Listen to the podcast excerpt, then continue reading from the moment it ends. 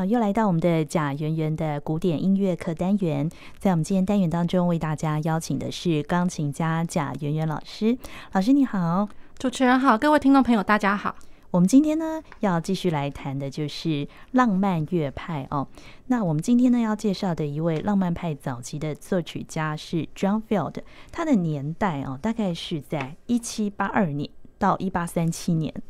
对对啊、呃，所以它其实算是一个就是跨呃跨越古典的晚期，一直到浪漫乐派早期的一个呃算是蛮重要的人物哦。那我觉得呃其实是这样说，就是。呃，大家可能听到 Field，那可能多呃，顶多会听过他的被翻译的名字叫做费尔德之类的哦。那嗯，可是老实说，真的在演奏的舞台上面，那他的曲目，我觉得有可能来，就是说对于我们亚洲人来讲的话，可能稍微陌生了一点点。那大家可能一想到浪漫乐派，或者说早期一点点的，可能不外乎就是孟德尔松啊、舒伯特，或者说肖邦啊之类的。那呃，讲到肖邦，又因为又又包括，就是说他有非常多的一些曲类曲种哦，比如说像是各式各样，比如说像夜曲啊，或者说圆舞曲啊、马祖尔卡什么的。好，那讲到夜曲，大家有可能会先想到就是肖邦。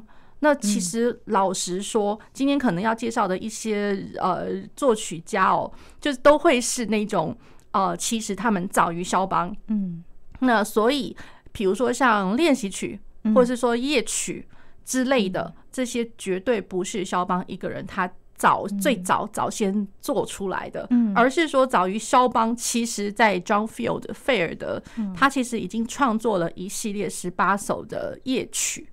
对，所以他是就是最早开始创作夜曲的作曲家。呃，是这样来说，就是嗯，论夜曲来讲的话，其实在在更早一期以前啦，夜曲呃比较像是呃木管或者说呃就是一些室内乐的呃在呃室内乐的一些合奏的乐曲。那可是，一直到了浪漫乐派，因为其实就是钢琴它的制造技术还有它的发展就越来越好。那所以了，就是说各式各样曲类，就也因为是钢琴的它的这个改良，不断的改良，然后加上改良之后，演奏家的一些技术啊，或者说一些思考就更加的精进了。然后又加上了一些就是说音乐跟文学上的一些呃互相相互的影响哦。那所以就是说有一些特殊的曲类，突然到了呃浪漫乐派呃。就被发扬光大了这种感觉，那甚至作曲家就开始创作了，不是只有一首，而是说是一套一套的来，一套一套的曲目。那所以说像 呃像费尔的 Field，他就创作了一套一整套就是十八首。那比如说像之后的肖邦，那更不用说，大家也知道他创作了一一也是一套了，就是。呃，夜曲，然后加上就是说，比如说像我们之后会介绍的另外一个作曲家 Kalkbrenner，他其实他也创作了，比如说 Prelude 也是一整套。嗯，然后 Etude 练习曲也是一整套，那所以这些都是早于肖邦的，所以肖邦呃他的这些套曲，其实当然肖邦是更加的，就是他个人有呃个人特色。发扬光大，对发扬光大，那然后有他自己独有的一个特色啦，对，那可是就是说，其实在他之前已经有这些作曲家们都做的这些东西。写过了夜曲，对对，那夜曲它是一个怎么样的形式的作品啊？好，这样来说，哦，夜曲其实大家就是顾名思义嘛，一定会想到一个就是很呃宁静的，然后夜晚的一个意象哦。嗯，对，那所以就是说，它的音乐有可能的话，都会是保持着宁静的氛围，然后不会说太华丽或太热闹之类的。那然后它的曲曲式的架构来说的话，其实不外乎就大部分啦。大部分是 ABA 三段式，那当然就是说，呃，也会有那么一点点，可能就是说，在这个呃架构之外，可能穿插一点点的呃过门啊，或者是什么的。那然后到了肖邦的时候呢，这个夜曲这个形式。虽然它仍然保持差不多的架构，嗯，可是，在不同的乐段里面，肖邦给予的那个性格是非常的鲜明，所以其实肖邦的那个夜曲来讲的话，其实已经不全然是夜曲了，因为大家可能会听到，呃呃，第一个段落，哎，好像嗯，真的是夜曲，嗯，到了第二个段落的时候，那就真的是无限可能的发展了，对，那所以就是呃，也蛮有意思的，就是说呃，光是夜曲这个曲类，虽然它算是一个嗯，就是一个曲类，可是也不能说是标题啦，可是就是说，因为是夜跟夜晚有关的。那所以大家可能会先被这样子夜晚这个东西给制式化了那个思考，对，那所以我觉得啊，肖邦他有一个很特别的一个地方啊，就是说他在夜曲里面他的 B 段大部分都是在 B 段的时候，可能会加上很多他个人的一个，比如说他的呃，他能够写作的非常棒的一个钢琴技巧的。的部分，或者是说，嗯，像舞蹈类的，就是说跟他的呃家族国族有关，比如说像一点点像波兰舞曲，或者说一点点像马祖尔卡有那个味道存在，或者是说像那种爱国情操之类的。那所以有的时候就会听到哇，那个 B 段，所以我刚刚有讲到一个无限可能的发展哦。哦，对，那然后再来再来就是再回到一个平静的一个 A 段。嗯，对。好，那讲到那个 John Field 的话，那他的夜曲就乖一点点了。哦，他的夜曲还真的就是从头到尾真的保持着一个夜晚安静的一个意象，然后就是 A B A 这样子。对，A B A。那然后他的呃，我觉得他写法也蛮好玩。他认为的就是说，夜曲就是要有一个非常。呃，歌唱性的旋律，旋律，那旋律是一直持续着、持续着的，然后它一直都要持续的很美的那种感觉。那左手的伴奏的话，它其实就是一个，嗯，一个背景，或者说，呃，它呈现出来那个声响，绝对都会。让你觉得就是说，嗯，就是一个很舒服，然后很安稳的一个夜晚的感觉。那所以它的伴奏型可能都会是呃比较呃开展式的和声的爬音。那可是那个爬音，它又不会让你觉得就是说好像很吵闹，或者说哎呀好难弹啊什么的，完全不会有那种感觉。嗯，对对，所以我觉得这是它非常特别的地方。对，所以我们今天呢就会先来听 John Field 的夜曲，再听肖邦的。啊，是的，呃，我想要先跟各位介绍，呃，John Field 他的夜曲的第一号，嗯，呃，它是降一大调，然后是在呃呃一八一七年的时候写作而成的。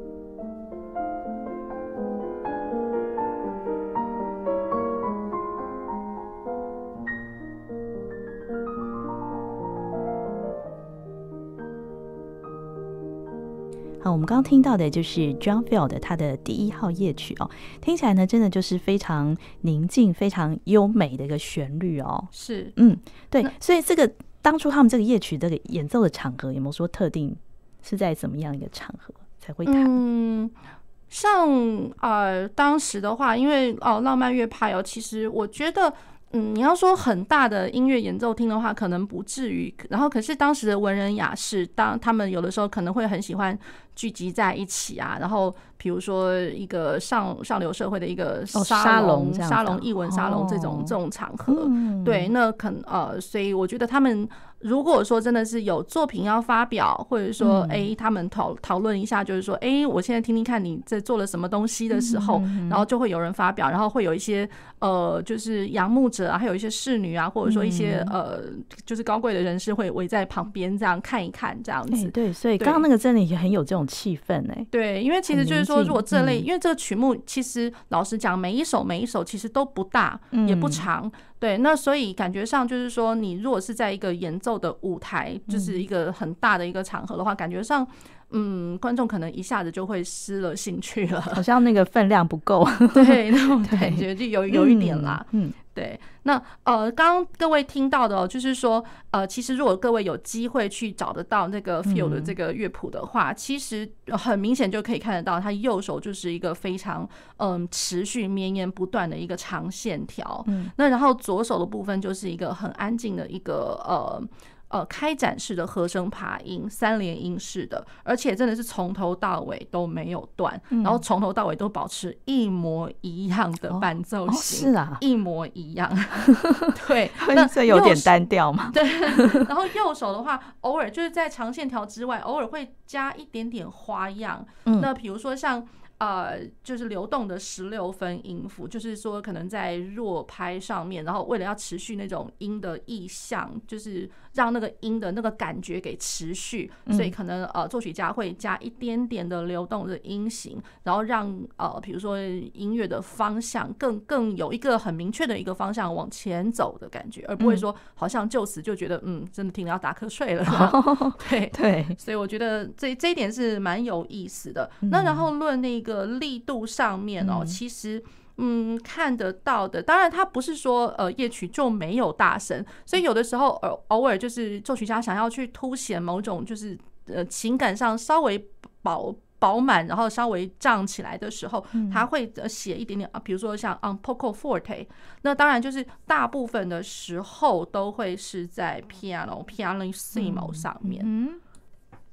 好。然后像刚刚啊各位听到的哦，这个呃 John Field 他的第一号夜曲，这是降一大调，那听起来好像是四四拍，不过老实说啦，它是副拍子，它是十二八拍。哦，十二八拍，那所以就是说，一般副拍子哦来讲的话，听起来真的就会稍微再流动一点，因为我的那个音符时只是以八分音符来记，它会比较流动。那然后再过来，它的呃，它的那个速度术语哦，molto moderato，就是非常很呃，就是其实 moderato 其实本来就是中板。平平稳稳中庸的那个意思哦，所以就是说，它本来就不是呃不动的，它其实还是要动，而且它被它加了一个就是 molto，嗯，对，所以就是更加呃代表了，就是说，其实 John Field 他希望在这首曲子里面还是保有一个。嗯，流动的一个感觉，嗯，对，然后那个流动的话是呃，不是真的很慢的那种动，它是真的是平平常非常中庸中庸，对，非常平常的那种感觉。对啊，所以刚刚的音乐就有这样的感觉啊。是，嗯，好，然后这个是降一大调，那然后呃，讲到这个夜曲哦，因为其实老实说，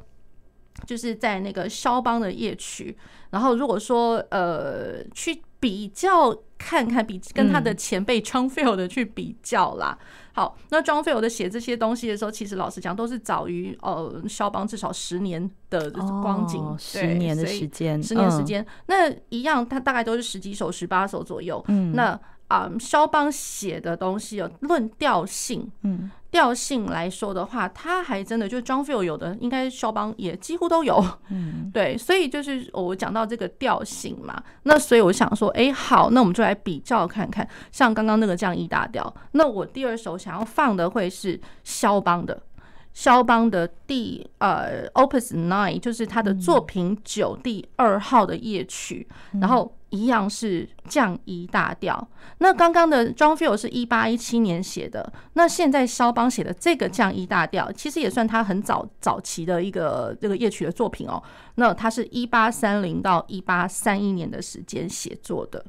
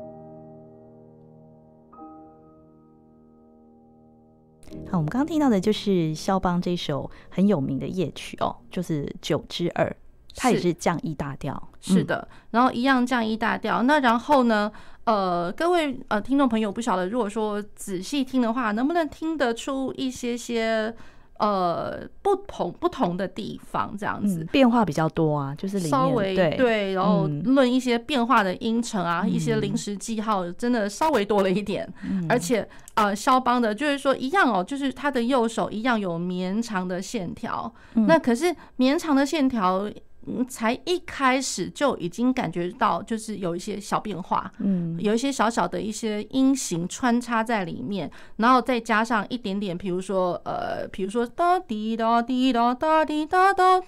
哒滴哒，那所以就是说，在这样子的一个音型哦，就是它原本应该是。哆咪嗦西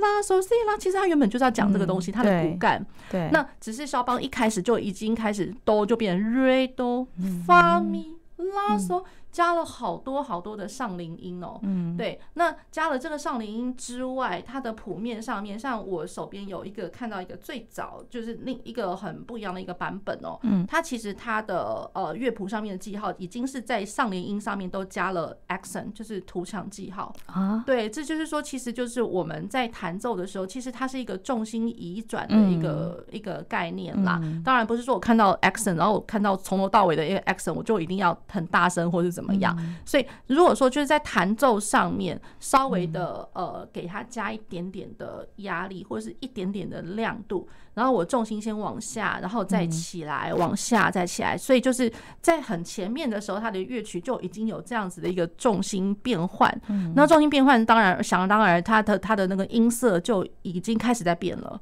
所以比起 John Field 刚刚那一首降一大调来讲的话，那一首是真的还蛮平实的、平顺的。对，那可是这一首的话，是一开始就会让你觉得好像虽然是有宁静的感觉，可是呢，就好像。已经有那么一点点宁静，里面可能呃看得到星星稍微闪亮了一下，或者说哪个地方哎突然风吹了一下，这样，对，就已经有那么一点点就是动态的那种画面跑出来。而且他很喜欢写很多的装饰音，对不对？呃，这首里面或长或或短，嗯，对，那是这个又是更更是那个肖邦他的一个不能说是强项啊，就是说看他的作品里面好像常常有。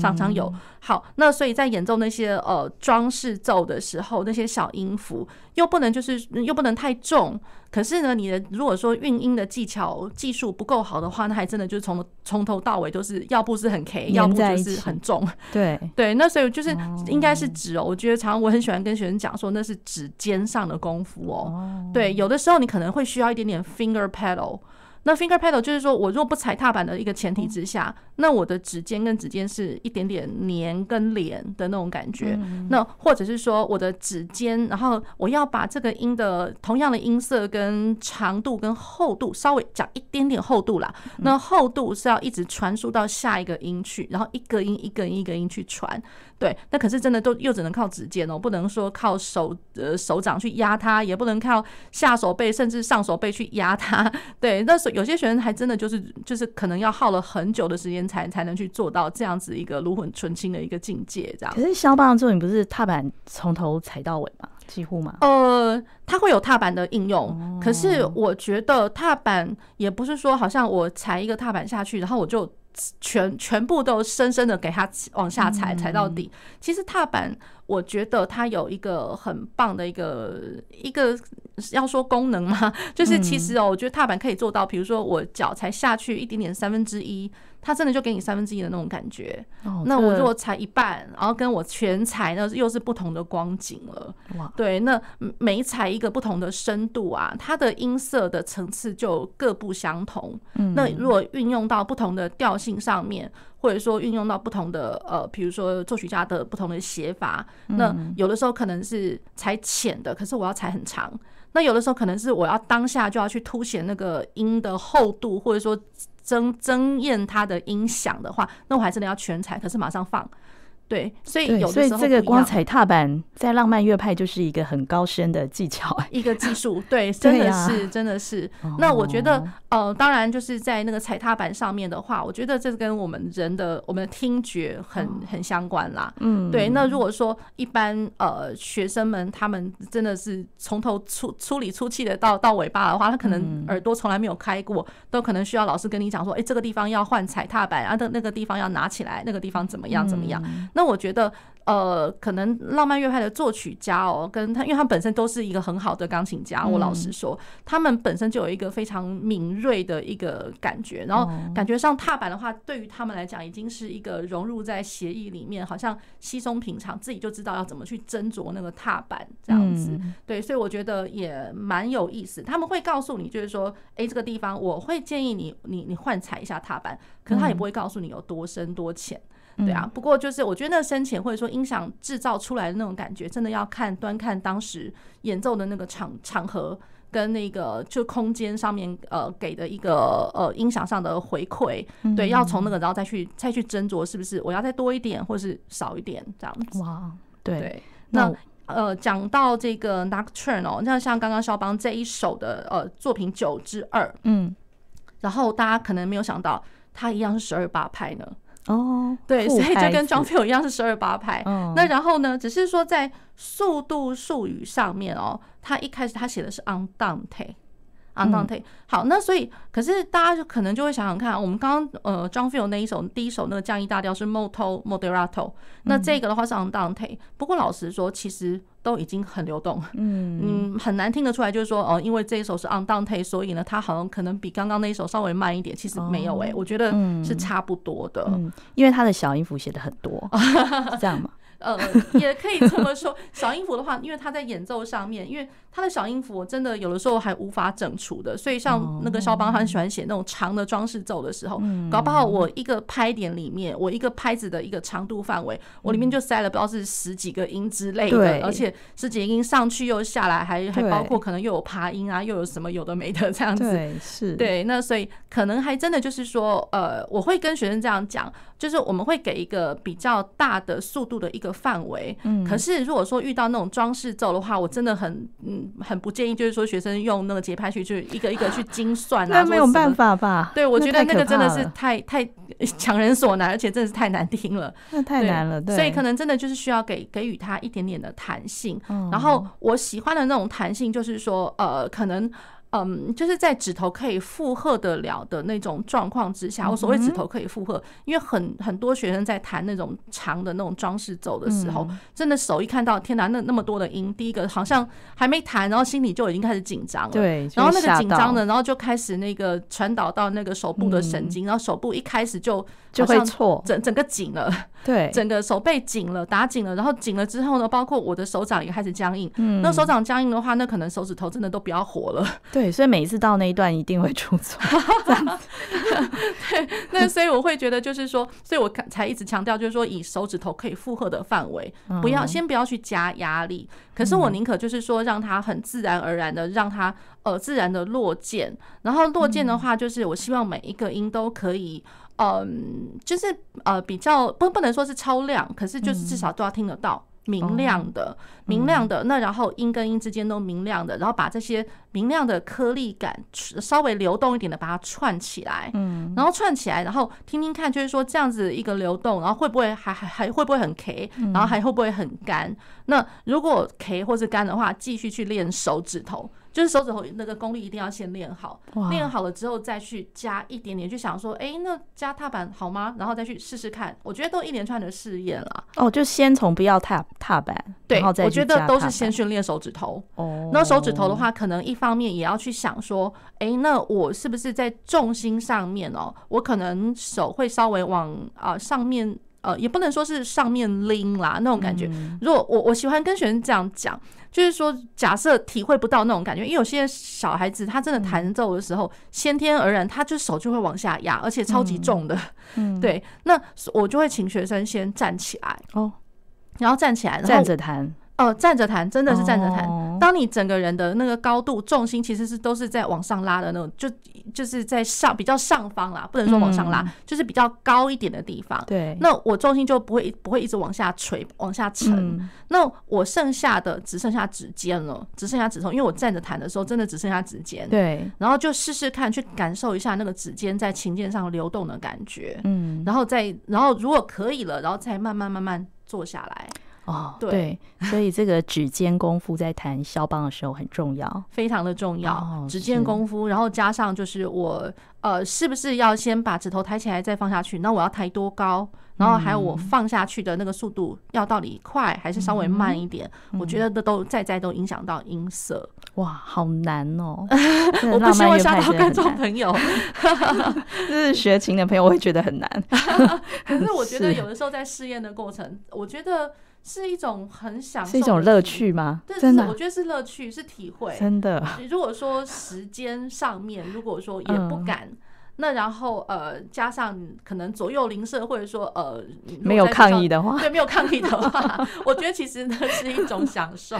真的哇，对，好，那我们接下来听的是，呃，我们接下来呃，我想要呃给听众朋友再介绍一下，我们再回过头来看一下 John Field。嗯、John Field，我们刚刚呃一开始是介绍他的作品第一号嘛，嗯、那现在我先介绍他的作品第二号。它是 C 小调，然后这个是一八一二年的时候写的，所以就其实老实讲，他的完成年代居然比第一号稍微呃早一点点呢。哦，是哦，对，嗯。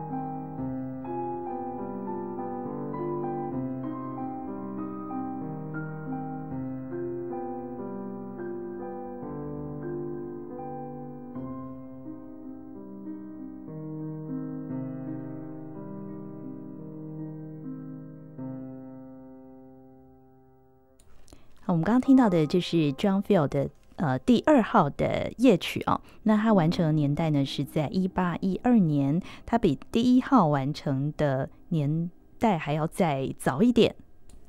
呃，这首那个呃夜曲第二号 John Field，呃，他呃完成于一八一二年，所以老实说，它是比第一首还稍微早一点点。第一首是一八一八一七年，对对。好，那然后只是说，大家一定会听得到哦，就是哎变成小调，对，那 C 小调。嗯那小调，然后大家会觉得，就是其实哦，就是仔细去听听看，我们刚刚听到的那个都是降一大调，不管是 John Field 或是肖邦。对，那降一大调的话，呃，在肖邦来讲，可能只是再多了一些些呃 color 一些色彩。嗯，那 John Field 的话，那个降一大调真的从头到尾都是一个很温润的，很感觉是一个温暖的一个意象。那基本上。不外乎就是说，呃，它的写法上面，或者是说降 E 大调，这个这个调性本来给人的一个感觉，就会是一个稍微暖的、暖的一个色彩哦。那好，那降 E 大调，那第二首的话，呃，John Field 的这个第二首它是 C 小调，所以它这个调性编排其实很明显了，就是一个关系大小调。那所以大家不要想说，哎，夜曲哦，可能就就是一个很宁静、很温暖啊，什么就是对啊，降一大调。可是夜曲也会有小调的，嗯，对。那所以小调的上面，反而我觉得啊，作曲家他们好似乎似乎就是在小调上面，每个人都想要去做文章哦。对，所以小调的一个，嗯，我觉得是这样讲，一个铺陈跟张力哦，就是。比比起它前面那个大调来说的话，我觉得是来得紧凑一些，而且它的呃变化是比较呃比比较快一点的。嗯，对，就是说论呃力度上面，我觉得力度是很明显，力度上面从 pianissimo，然后再回过头来可能到呃中庸的，然后或者是说再稍微激动一点点的一个力道到 forte。好，那所以我觉得它的那个变化是稍微紧缩一点，比较快的。对，好，那然后再来各各位听众朋友可能会听得到，就是说在呃乐曲的呃当下当中可能会听得到呃下行的音型，嗯，哒当哒当，然后就是。就一样，这是副拍子，然后大的，然后不管是下行的几度音型啦，然后常常会听得到哆瑞哆咪发哆，就是它其实是已经算是一个大跳，不能说是极尽的音型了，嗯，是往下的。好，那所以往下，其实我觉得这样子的一个素材带，不管是从古到今哦，多多少少都会被作曲家当做是一种叹息、叹气的象征。嗯，对。那所以就表示说，这个 C minor 这个东西，稍微它的情感又更加的丰富，跟更加的写实了。对对，而不是只有像夜晚这样子。嗯，所以这个 C 小调，老师刚刚你觉得它的色彩是比较怎么样的一个感觉？嗯，我觉得它。嗯，比较深沉一点，呃，带有点哀伤，哀伤是一定 对。那然后 深，可是也没有到沉哦，对，有点深。那然后呃，那个深可能会让人家觉得，就是说我无法猜测将要发生什么事的那种感觉啦。哦，对，但是它还是有一个很优美的旋律，一直持续在进行。还是有，对，还是有。那可是它的花边哦，比如说像它曲子快要结束的地方，它开始有六连音，比如说滴答滴答滴答滴答当当当滴滴答答答，就是快速音群流来流去了。嗯，对。那所以开始在呃尾巴的地方有一点点呃戏剧戏剧张力。那然后再来就是又快要结束之后，又听到一个。呃，三连音的，它就是三连音的那个群组，它的第一个音都会变成是休止符，会变成是嗯大大嗯大大嗯大大这样子。那它这样的写法呢，又加上它有特别标示一个呃一个记号，嗯大大嗯哒哒，然后叹息哒哒。对，其实就是一个小小的一个渐弱记号，嗯，这两个音就有一个小小渐弱记号，然后加上每一个音都是从上面下来的，这个是导师级进拉手拉手，然后 C 手虽然 C 手已经开始在跳，可是也是一个三度关系而已，所以 D 的 Do 的 Mi 手发手，然后开始那个音程越拉越大了，往下大跳的那种 Mi 手发手。嗦手拉手缩手已经到了八度还九度往下跳，拉手缩手咪手哆手拉手对，所以大家会觉得说，哎呦，跟我们刚刚听到那个 John Field 其实。会觉得哦哦，原来也也还不能用一个框框去框它而已，它其实还是会做这种东西。对。对，然后这个 C 小调是三八拍，三八拍，然后在那个速度术语上面哦，一样 moderato，嗯，molto espressivo，所以 moderato 中中版之外又加上了非常非常的情感，expressive，expressivo，非常有情感，所以这一首是比较有情感的。对，表现情感张力的，是的，哦、是的，对，嗯，所以他也是有 John Field 也是有表现情感的这一面，对，对，不是一直都是很平稳、宁静、优美这样子，对，好，那然后再过来的话，我倒想要就是跟听众朋友介绍，就是说我们一样 C minor，嗯，然后说如果去比较之后的那个像肖邦。肖邦他的夜曲也有一个还蛮有名的，大家应该常会听到的那个 C 小调，它是呃作品四十八第一号。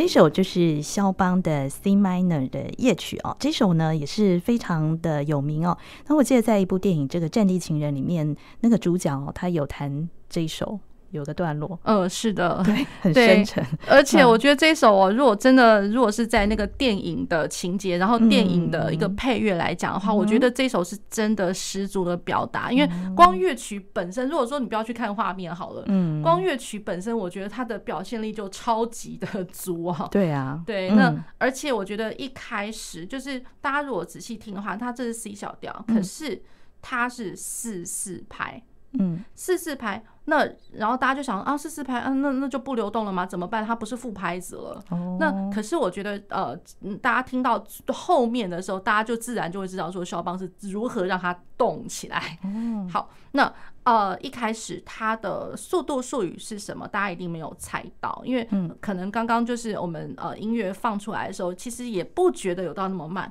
然后其实它的速度术语是 lento。Lento 是缓板哦，就很慢缓板的。对，好，那然后加上它的那个伴奏音型啊，是当当当当，也就是下面会有一个哆哆，就是那个八度哆嗦哆啦。然后右手的话，那种感觉就好像是，嗯，我喜欢就是这样去比喻哦，就是说，嗯，左手的第一拍跟第三拍。好像我脚步好沉重哦，这样，然后我每啊、呃、就是踩下去，然后我的右手跟右右手都是第二拍跟第四拍才出来，嗯，so，嗯，拉，我觉得那个 so 跟拉好像就是脚步踩下去，然后我上往上啊挨一下，再挨一下，好像是吐气的那种感觉，嗯，要不就是很累，要不然是真的就是。沉痛到了极点那种感觉，哦哦，真的有那种感觉。对，尤其是开头的这一，对对对，开头这个超级像。嗯、然后沉痛之外，然后可能偶尔再再加上呃，他要歌唱，可是歌唱上面它的旋律，我老实讲，就已经不再是呃我们所谓的绵长。嗯、对，他其实呃在这首里面，其实他的表现力我觉得蛮有意思的。他的连贯性，比如说他的乐句的构句。那有的时候可能是只是连贯的三个小节，嗯、那有的时候甚至只是哎、欸，怎么才一个小节？然后比如说它中间有一个嗯，滴答滴叮，滴滴答当，大家刚应该有听得到我在喘气，哦、就是在吸气的那种感觉啦。嗯、对，所以它刚刚那个就已经很明显是一个小节，C 哆来咪，然后就是吸气。对，所以就是这是一个很不一样的，或者说，嗯，哒哒滴答滴哩哩滴答哒哒咚。然后休止符，嗯，咚滴滴哆滴哆滴哆哆滴咚，都停在第一拍，嗯哼，哆滴滴哒哒哒哒哒哒，然后再来就是持续了大概两个多小节的这个拍子，这样子，对，所以就是说我连分句都已经不那么规规矩了，然后也不是什么二加二四加四，那其实根本就是有时候是一小节，有时候是才一拍这样，然后我断句会断在一个，嗯，这呃会觉得意想不到，哎，断在这个地方，那所以我觉得。呃，这样子多变的一个呈现方法，其实在在表示就是，像我们人有的时候难过的时候，呃，一边哭又一边想要讲话，很激动想要讲话，或者说什么，那有时候话都讲不全了嘛，就一直在啜泣，一直哽咽，然后就一直被 K 的 K 着，然后又又要讲，我觉得是这种感觉。嗯，那听到那种伴奏的音型啊，嗯。然后呃，听众朋友，我是我是不是很确定，就是说大家有没有联想到另外一首曲子也是肖邦的？嗯哼。那之后当然我们就是有机会的话，因为就是后面啦，呃，肖邦因为在后面才会介绍到。对，对。那只是说大家就是有机会可以先去听听看啊。对，是哪一首？肖邦的奏鸣曲。哦，奏鸣曲。奏鸣曲的第二号。哦。然后第二号它的第三乐章。嗯哼。第三乐章它是什么？大家知道？哼一下那个滴滴滴滴当，然后左手的伴奏当当当当，因为它实在太低了，我不知道怎么样去唱那个那个和声的那个音高，对，它太低了。好，真的很慢，对不对？然后这就是有名的送葬进行曲呀、啊。哦，对，所以就是送葬的时候，大家想想看哦，就是那种画面，嗯，就是因为以前的人，我觉得他们也很可怜，要抬棺这样子，对，用抬的，那所以真的就那那么重，对不对？然后又人嗯这样抬着，然后要走路，这真的走不动啊，很累啊。就描写那个脚步声，那个脚步，对他其实他要前进，一定有方向感，因为我要抬着走，那可是走一定有方向，可是真的走不动，走不快。太就是太累了那种感觉，所以我觉得他的这个夜曲有那个意象呢。哦，这一首，对，他的一开始的这一段，嗯，好，那可是我觉得也蛮好玩的。他一开始写说 mezza voce，就是中间的声量就就稍微温一点啦，这样。那可是到了最后，他要开始进到下一段之前，呃，哒滴哒当，哒哒哒当，它其实很明显是是 forte，嗯，是 forte。好，那然后到了中间这一段，大家就想说，哦，好，那可能不太一样了。嗯，所以听到第一个显而易见不不太一样，是它变 C 大调，嗯，C 小调变 C 大调了，对，C 大调，然后它的速度术语，它还写 poco più lento，我还要更加的更慢、更缓，哦，所以大调反而还还比小调还要再慢一点，嗯，对。可是它这个地方反而会让你觉得。好，好像可以沉静下来，好像我走到了一个天主教堂里面，我要去做，就是敬敬仰天主那种感觉，很沉静的那个心情。好，可是呢，就是他走也没多久，他开始呃，大家会听得到有滚奏和声的很大的滚奏，就是持续大概呃八个音、九个音之类的的，大家就想哇啊滚奏。夜曲里面呢，那这样一滚的话，万一有人控制不好的话，那真的